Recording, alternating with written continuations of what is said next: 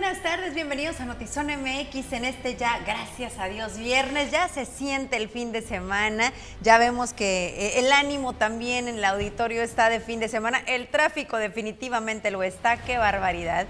Ayer había juego de cholos, hoy no, pero bueno, parece que hoy había juego y concierto y no sé qué más porque realmente el tráfico está intolerable en la ciudad. Alex Peña, buenas tardes. Palomita, siempre puntualito, acompañándonos, gracias. Cristina Gagiola, tía hermosa, te mando un beso. Eh, buenas tardes, muchachones. Dani García, gracias por estar conectados. Y bueno, vamos a empezar porque ya se aproxima el regreso a clases y usted sabe todo lo que esto implica, las manifestaciones de maestros, la necesidad de útiles escolares y en este sentido Ana Lilia Ramírez estuvo hoy dando un tour por la ciudad y viendo cómo estaban las filas y bueno, tuvo la oportunidad de platicar con algunos papás para saber por qué hasta este momento, pero realmente esperar para comprar útiles fue complicado este viernes. Aquí la información.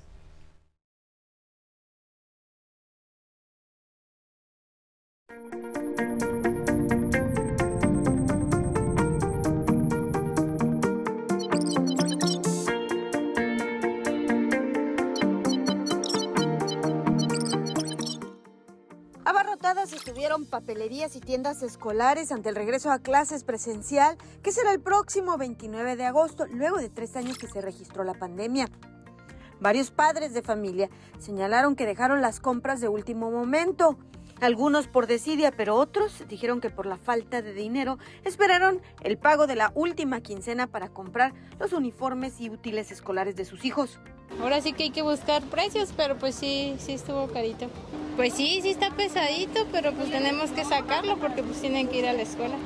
No, sí falta de dinero y pues como es viernesito, pues el día de ahora sí que mi esposo cobra. Sí, está muy caro la mera verdad. ¿Qué es lo que le Yo, yo he comprado las cosas así con tiempo y están muy caras. Están caras porque yo he, he visto los precios.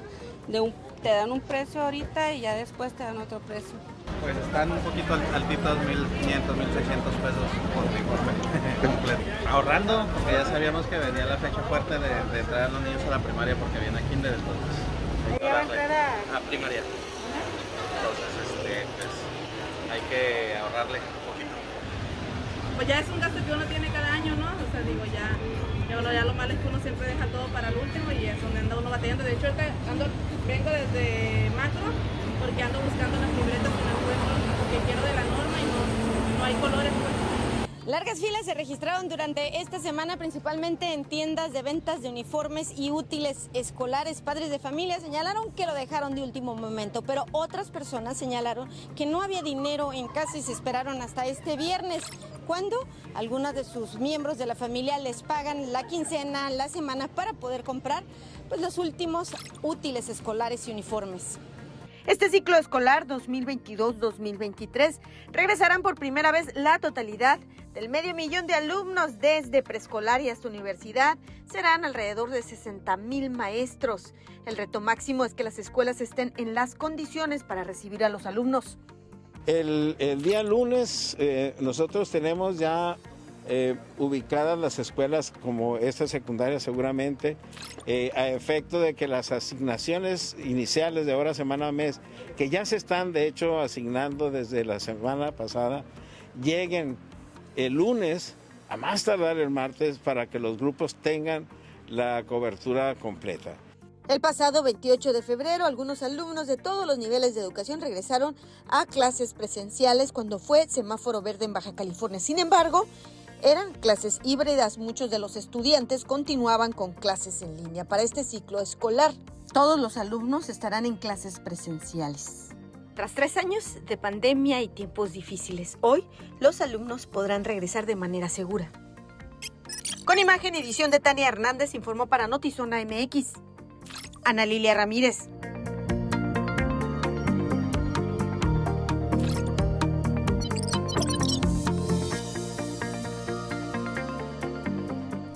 después de varios años de las protestas de maestros afiliados a la Coordinadora Nacional de Trabajadores de la Educación en Baja California, autoridades estatales escucharon sus demandas y fueron entregadas 144 plazas magisteriales en Tijuana a los docentes que tuvieran laborando seis meses más un día Esto lo informó Marco Antonio Pacheco Peña, coordinador estatal del CENTE. Señaló que el gobierno del estado cumplió con los adeudos de pago a los maestros interinos.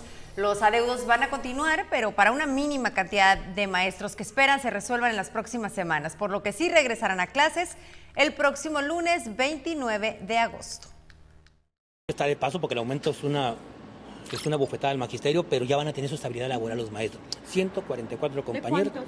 Traemos todavía pendiente alrededor de 400 todavía, sí.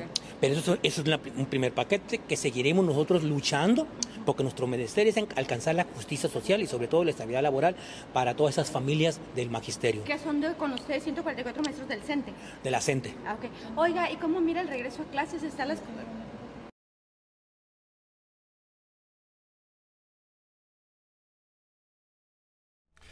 Bueno, pues en este mismo contexto de regreso presencial a clases, el líder de la Coordinadora Nacional de Trabajadores de la Educación, eh, Marco Antonio Pacheco Peña, perdón, sí, el líder, dije bien, eh, señaló que estiman que 600 escuelas públicas están vandalizadas en Baja California, de las cuales aproximadamente la mitad de ellas están en Tijuana. Mencionó que el resultado es el resultado de que los planteles no fueron utilizados en un 100% de su capacidad por el paso de la pandemia y también el deterioro. Las escuelas, tenemos en todo el estado alrededor de 600 escuelas vandalizadas que no han sido reparadas, entre ellas, muchas de ellas, faltas de aire acondicionados, allá en Mexicali como acá en Tijuana, porque acá también hace calor. Y el calor de acá es, es, distinto, sí es cierto. No son los 40 grados, los 42, 45 de Mexicali, pero aquí 32 grados, 33 grados es mucho para las aulas. Falta aire acondicionado en las escuelas. Eh, y ya hay, la mayoría de las escuelas hay condiciones óptimas para entrar. Hay bastantes que sí están vandalizadas y no han sido reparadas desde la pandemia. Estamos hablando aquí en Tijuana aproximadamente unas 350, 400 escuelas sin haber sido reparadas por efecto de la pandemia. Bueno, Luis, recordarás que desde el regreso a clases tras la pandemia, esto ya era un tema. Eh, y no podían regresar, las escuelas estaban no solamente vandalizadas, sino ni siquiera era, había forma de que los alumnos regresaran. ¿Cómo es posible que todo este tiempo después se siga hablando de este asunto? Y en aquel momento recuerdo que decíamos, cuando la prioridad debe estar en educación, cuando la raíz de, de la solución a todos los problemas está en la educación, parece que como que nuestros gobernantes no lo ven de esta forma. Eh, la, ecuación es muy sencilla. Tienes valores en casa, tienes a un padre o una madre o cualquiera de los elementos presentes eh, dando una educación correcta en casa. Luego entonces esperan ellos, con el esfuerzo que hacen todos los papás de uniformes, útiles, mochila, transporte, lonche, etcétera, llevarlos a la escuela en la idea más clara de poder hacer esto que tú dices, hombres, mujeres, mujeres y hombres de bien, educados, con valores, etcétera. Pero esta ecuación que está faltándole eh, el aporte que debe de hacer el gobierno, cala y cala hondo, Alejandra, porque no es de ahorita, lo vemos año tras maldito año, que no le ponen atención a las escuelas. Carajo, es, esto es de todos los veranos. Y ahora que tuvimos eh, pandemia, lo resentimos más. ¿Cómo es posible? Que el secretario, que los, que, los sindicatos, hay que decirlo también, los líderes sindicales, no estuvieron presionando para que también estuvieran ahí las autoridades dando rondines. ¿Cómo es posible que no hubiera una organización de padres de familia buscando junto con las escuelas hacer algo para cuidar los planteles. Yo sí he visto organizaciones, creo que he visto más organizaciones de padres de familia, obviamente preocupados por a dónde van a ir a dejar a sus hijos y haciendo cosas en favor de las escuelas que la misma autoridad. Y claro, eh, se entiende, es un trabajo en conjunto, qué bueno que lo hagan, pero en realidad es la obligación de la autoridad y no vemos que se organicen. Y no estamos hablando de una escuela, estamos hablando de un número importante de planteles a donde los niños van a regresar y no están en condiciones óptimas. Te quiero rebatir un poquito, porque me ha tocado ver en redes impresionante cantidad de comentarios quejándose que porque la cuota de 300 pesos, que porque la cuota de 150, que porque les pidieron Luis, papel. Pues es que a lo mejor no lo pueden pagar. También hay que entender la situación económica. En su gran mayoría, si tienen para postear en un teléfono inteligente, creo que sí se pueden dar el lujo de, ir, de, no asistir al baile de las pulgas ese día. No sé, quiero pensar que hay maneras también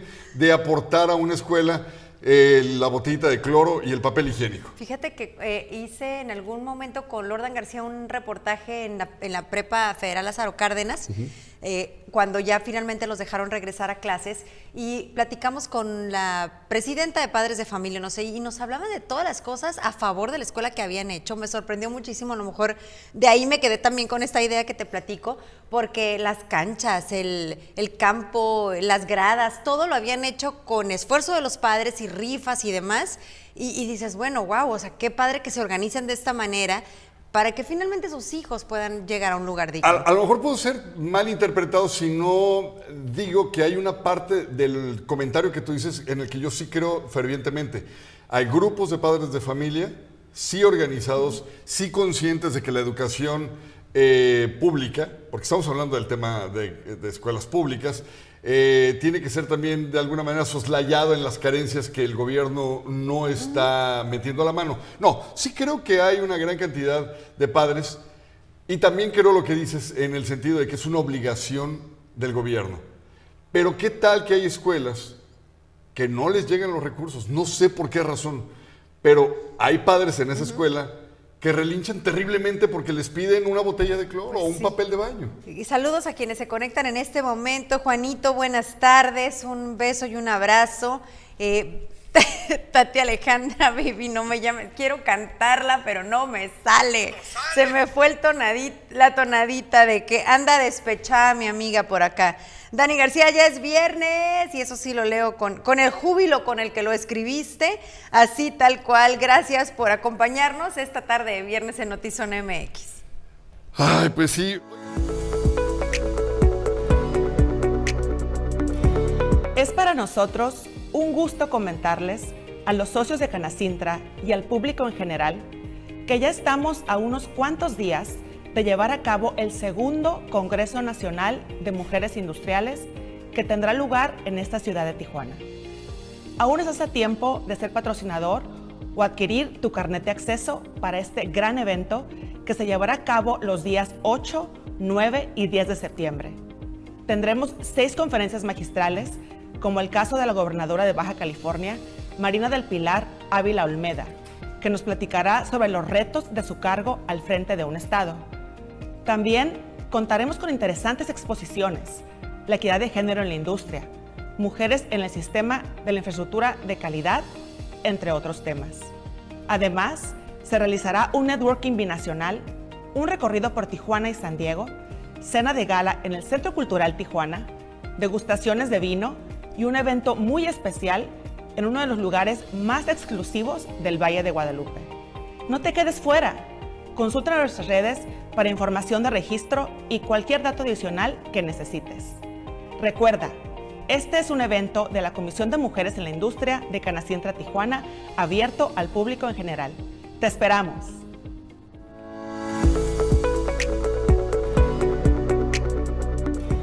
Imagínense que en un momento dado los congresos de toda la República se ponen al mismo tono de los congresos federales, que al final del día están eh, poniendo sobre la mesa la posibilidad de darle amnistía o de ir dándole apertura a las puertas que han cerrado los crímenes de bajo impacto. Vamos a esto.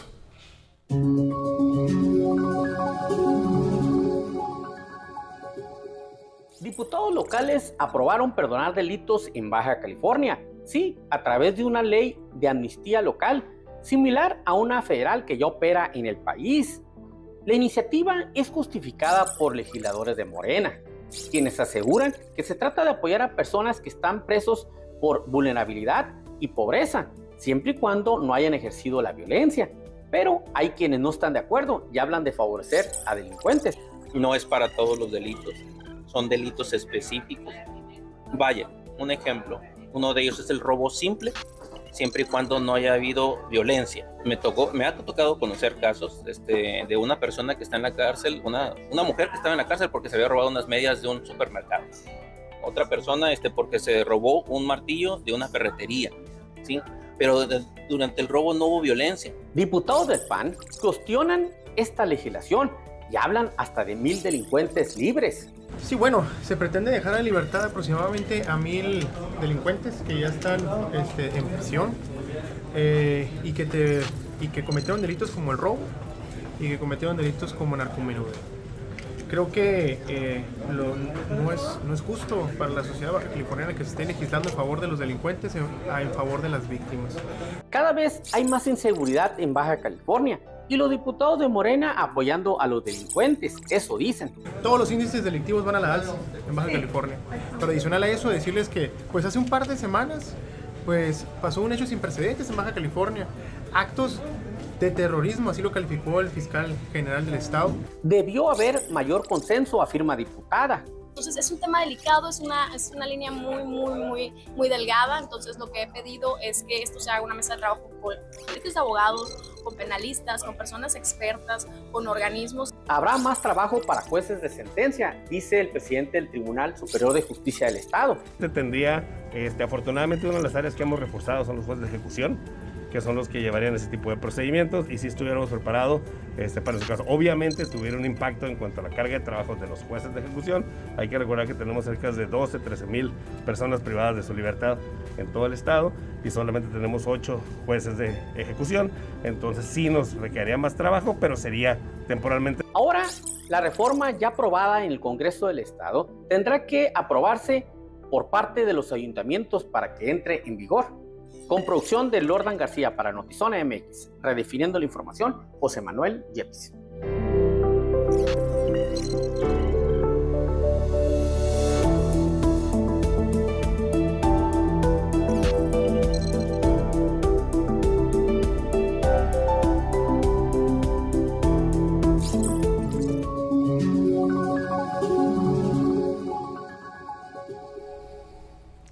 Se discuten estas leyes yo tiemblo porque México no está preparado para ninguna de estas cosas, porque no, están dadas las, las, condiciones, porque no hay un sistema de justicia pronto y expedito como tanto se anuncia.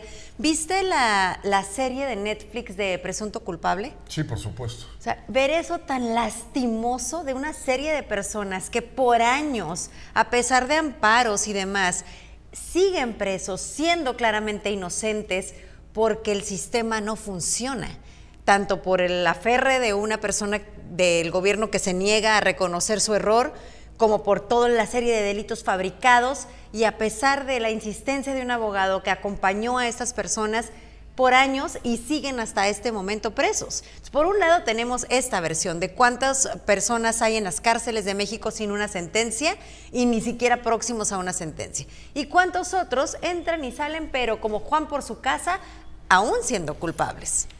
Eh, este tema es una espora. Eh, ¿Han visto estos, estas florecitas que le llamamos diente de león que ah, soplas y salen? Bueno, así es este tema porque te va llevando por muchos recovecos. Algo que aprendí en el proceso, desde antes de estudiar leyes, yo ya estaba frente a una cámara y ante un micrófono, tenía la oportunidad de hablar como te gusta que se hable muchas veces en la despresurización, en esta catarsis que la gente quiere que digas cuando te das cuenta que la ley, cuando conoces lo que ya se hizo en materia de ley, que es absoluta, es totalmente impopular, pero es la ley, te das cuenta cómo cuando tratas de hacer esto que, estamos haciendo ahorita, de tratar de entenderla, no hay manera de tomarla por ningún lado. La ley es muy impopular. La justicia no busca ser del agrado de todo mundo. La justicia se tiene que apegar a una serie de lineamientos que ya están marcados y que cuando vienen las reformas se politiza.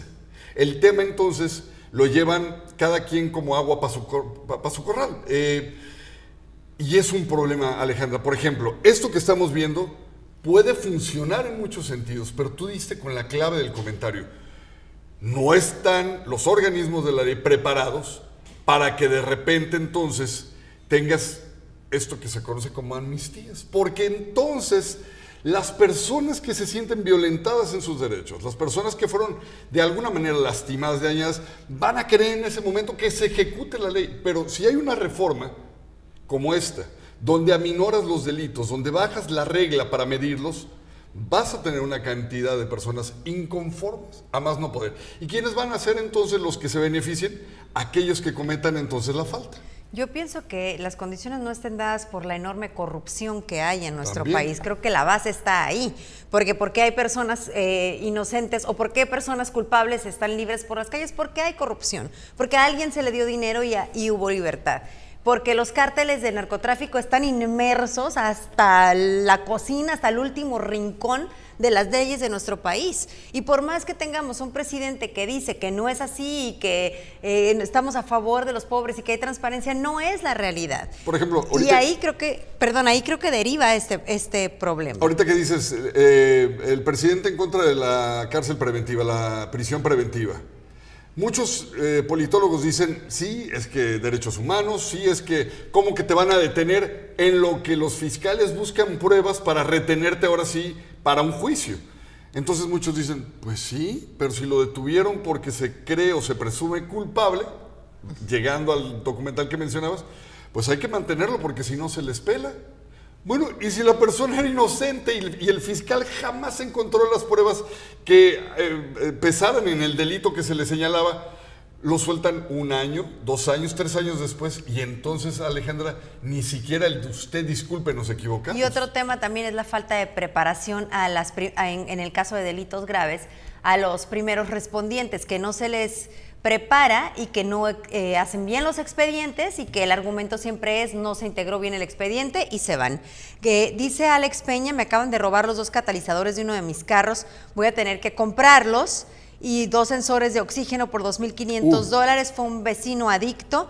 Yo, ciudadano responsable, voy a tener que asumir los costos y al delincuente solamente le dieron una semana a 15 días de cárcel. Esto es que aquí regresamos a este tema y en el tema vamos a irnos completamente a otro asunto porque aquí Juan nos hace un comentario sobre el tema de los costos de los útiles escolares. Dice, las mamás se quejan por los costos altos de útiles, pero están más que puestas para asistir a fiestas y reuniones, por comprarse bolsos o zapatos, pero ¿por qué no ahorran para prevenir esos gastos? Bueno, ahí está- sería como mucho generalizar, ¿no? Creo que ahí sí cada, cada familia sabrá cómo maneja esta situación. Que los papás eviten gastar en cigarrillos o tragos para ahorrar, pues sí, es un buen consejo, creo que todos lo deberían de, de asumir. Juan Cantúa, saludos. Saludos, tío. Saludos. Y por acá nos dicen también que la, también hablando de, de las escuelas, la restauración de la alberca de la Prepa Lázaro Cárdenas, mi ex escuela. Supongo que esa también los padres de familia participaron para, para restaurar. Qué coraje cuando, por ejemplo, lo que le pasó a Alex Peña. Acabo de hoy en la mañana ser testigo de cómo un drogadicto de la canalización, aquí en Zona Río, con una piedra directo se le fue a un BMW, le reventó el cristal, ni era para robarle, ni era para sacarle nada, nada más lo hizo porque pudo, porque, porque dicen los señores del negocio de enfrente, donde estacionaron el carro, que es una tienda de, de estas eh, Seven y algo más. Hay Seven y Eleven, pues ya. Eh, eh, salen y dicen, uy señor, ahora le tocó a usted. Y yo le pregunté, ¿cómo que ahora le tocó a él? Ah, sí, pues es que cada cuatro o cinco días llega uno de estos drogadictos viciosos y traen piedras de la canalización y las avientan o contra carros o contra el local. ¿Y no los han denunciado? No, dice que ya los han denunciado, pero es lo que dice Pero no hay nada. Es justo esto que dice él. Sí. Que se los llevan porque eso que se están buscando. Tienen hambre o no tienen dónde dormir. Si se los llevan detenidos, van a pasar 15 días con comida y con techito. Qué barbaridad. Pues Alex, nuestra solidaridad, de verdad que esto que vives es, es la, creo que como dice Luis Eduardo, la, la constante. Vamos a continuar. dijo que emprender no puede ser fácil y divertido? Las probabilidades de tu éxito sí existen con tu idea. Solo necesitas tomar la decisión. Foro Mujer Pyme 2022 On the Way. Un evento que rompe con todos los paradigmas para mostrarte lo divertido que puede ser aprender y hacer crecer tu emprendimiento a través de un juego diseñado para ti. Ponte tus tenis y ven a jugar creciendo. La cita es el 22 de septiembre en Distrito 65 en Tijuana. Ven a aprender jugando. ¡Te esperamos!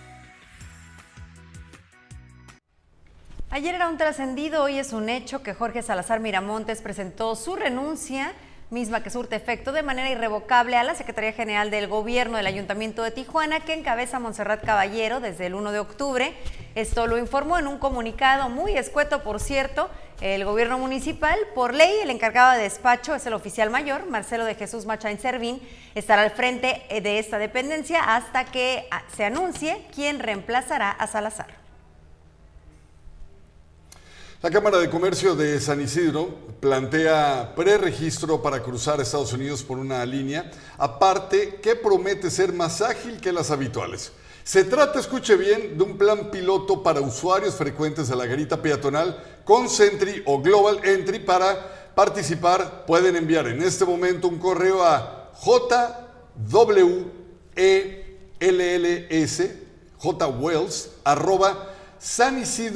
sanisidrochamber.org.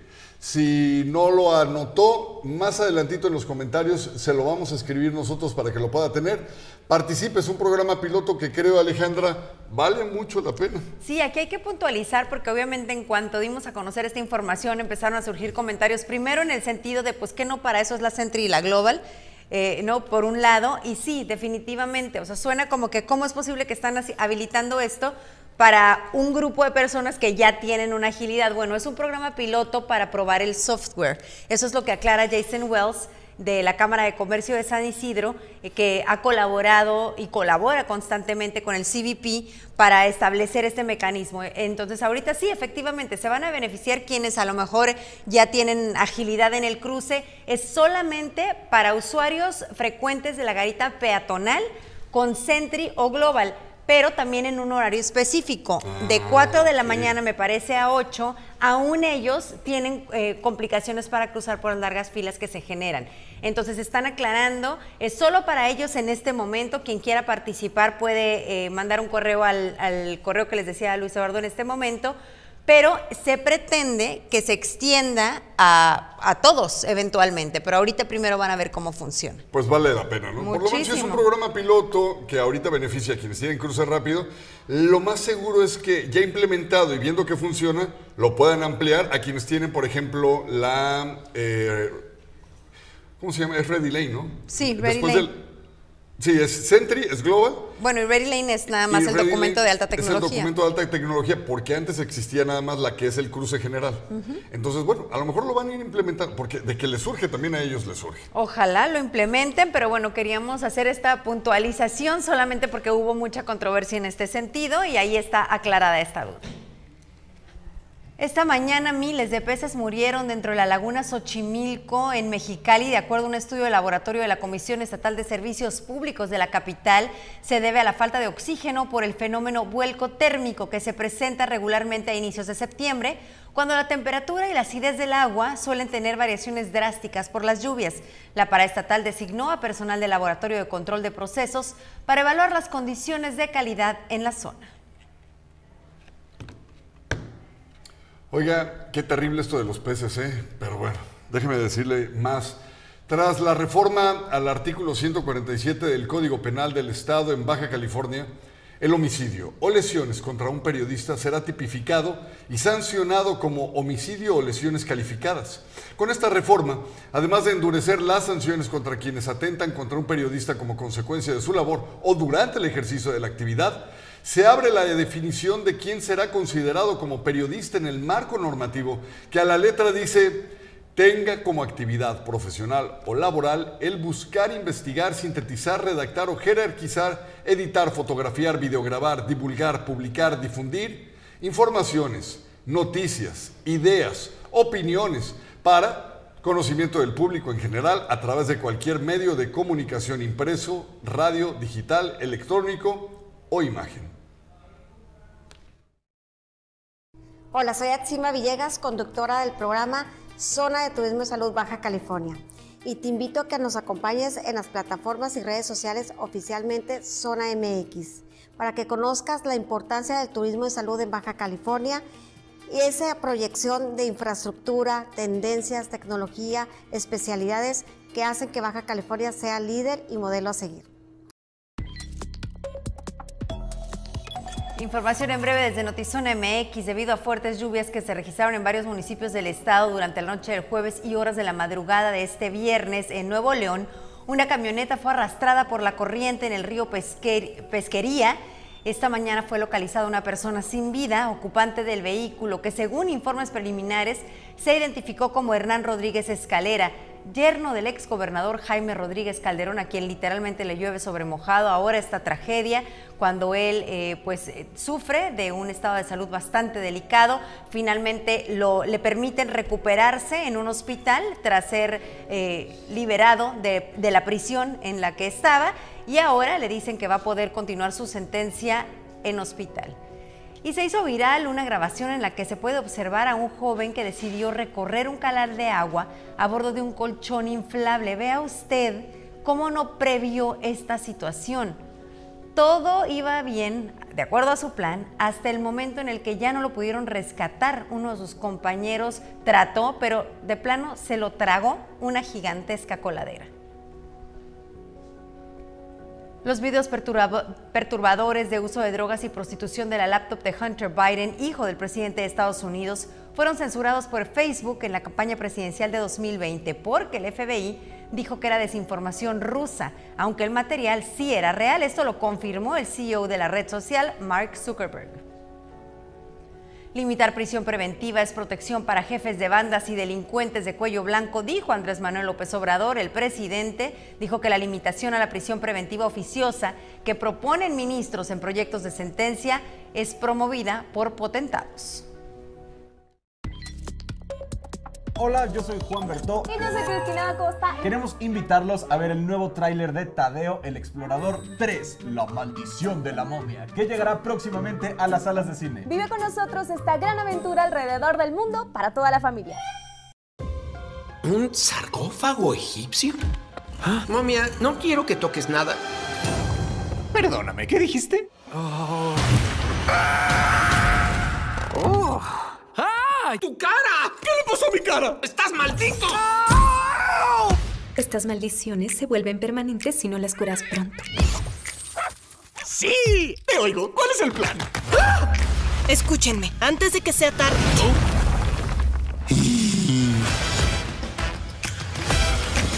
A momia no le queda tanto tiempo. Quiero ir a conquistar el mundo. ¡Vamos a chocar!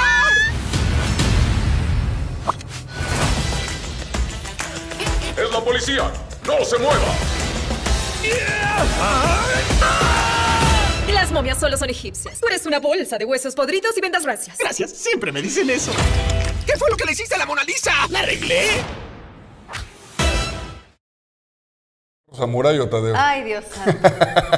Esta mañana se llevó a cabo el torneo de golf de Canacintra y Adrián Sarabia tiene todos los detalles. ¿Cómo estás, Adrián? Feliz fin de semana. ¿Ya para dónde apunta la chancla esta noche? ¿Pequeño? ¿Qué tal, Luis? Eh, Alejandro, los saludo con gusto. Así es, torneo de golf que arrancó, resultados de Cholos, Toros y tenemos una interesante entrevista del concepto de alto boxing. Perfecto, pues se va a poner muy bien entonces. Alto boxing. Platicó con el entrenador élite Noé, eh, Noé Álvarez Tostado, que tiene mucho conocimiento de boxing y que además es el entrenador de Jaime Munguía, Nada así que va a estar interesante. Adelante, compañero, y que la pases extraordinariamente bien en tu fin de semana deportivo, de seguro. Igualmente a ustedes.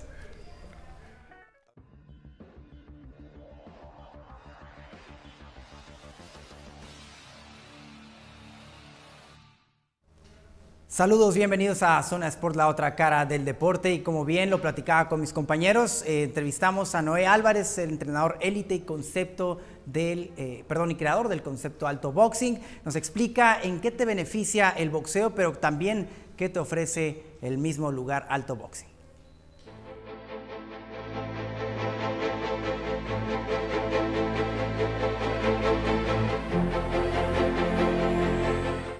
Alto Boxing es un club de salud donde utilizamos el boxeo y sus diferentes disciplinas de acondicionamiento físico para que lleg- llegara a la gente a que adopte un estilo de vida. ¿sí? Aquí tenemos pesas, yoga, tenemos clases de boxeo, ah, cardio, core training y también tenemos un área de atletismo donde hacemos diferentes disciplinas. ¿Cuánto tiempo has estado involucrado en el boxeo y en qué has ayudado tú a- en algunos boxeadores? Y por mencionarme algunos, aparte del caso que todos eh, o la mayoría conocemos de Jaime Munguía. ¿En qué, qué has hecho tú en el, en el, boxeo con otros boxeadores? ¿En qué le has ayudado? Sí, el boxeo ha sido parte de mi vida. Yo desde los 8 años lo he vivido, ahora tengo 43 años, así es que ha sido a 35 años de vivirlo y la experiencia. Y por ejemplo, la gente que viene aquí a Alto Boxing, eh, que no ha practicado boxeo, ¿qué les puedes decir? ¿En qué le puede ayudar? ¿En qué le puede beneficiar en cuanto a su salud, en cuanto al tema físico? ¿Qué le puede dar el boxeo para aquellos que no lo han practicado y para los, los que lo están empezando a practicar aquí en Alto Boxing? Híjole, qué buena pregunta. Mira, el boxeo eh, por los últimos tres años ha sido el deporte con más exigencia física, desde lo cardiovascular, hasta la resistencia, coordinación, tiene un sinfín de beneficios. Así es que si tú eres una persona que eh, necesita el, practicar algún deporte por salud, sí, o por defensa propia, el boxeo es, es para ti. Y para aquellas personas, eh, porque bueno, que no quieran practicar el boxeo porque aquí lo, lo ubican como que es de boxeo, ¿qué, ¿qué, le puedes ofrecer o cómo está el programa para ellos? ¿Qué pueden elegir? ¿Qué disciplina pueden elegir si no, si no quieren en particular el boxeo? Claro, eh, sí, definitivamente hay gente aquí que tenemos que nunca se pone los guantes. Aquí tenemos diferentes disciplinas, tenemos boxeo, tenemos uh, calistenia, atletismo, yoga, core training, ¿sí? y cardio en, ejercicios explosivos en el área de cardio. Así es que hay gente que les desarrollamos sus programas donde dependiendo qué es lo que quieren, pues jamás boxean. Puede ser pesas, puede ser cualquiera de las disciplinas que, que te mencioné y con esas disciplinas es donde les formamos el programa de entrenamiento, dependiendo cuáles son sus metas.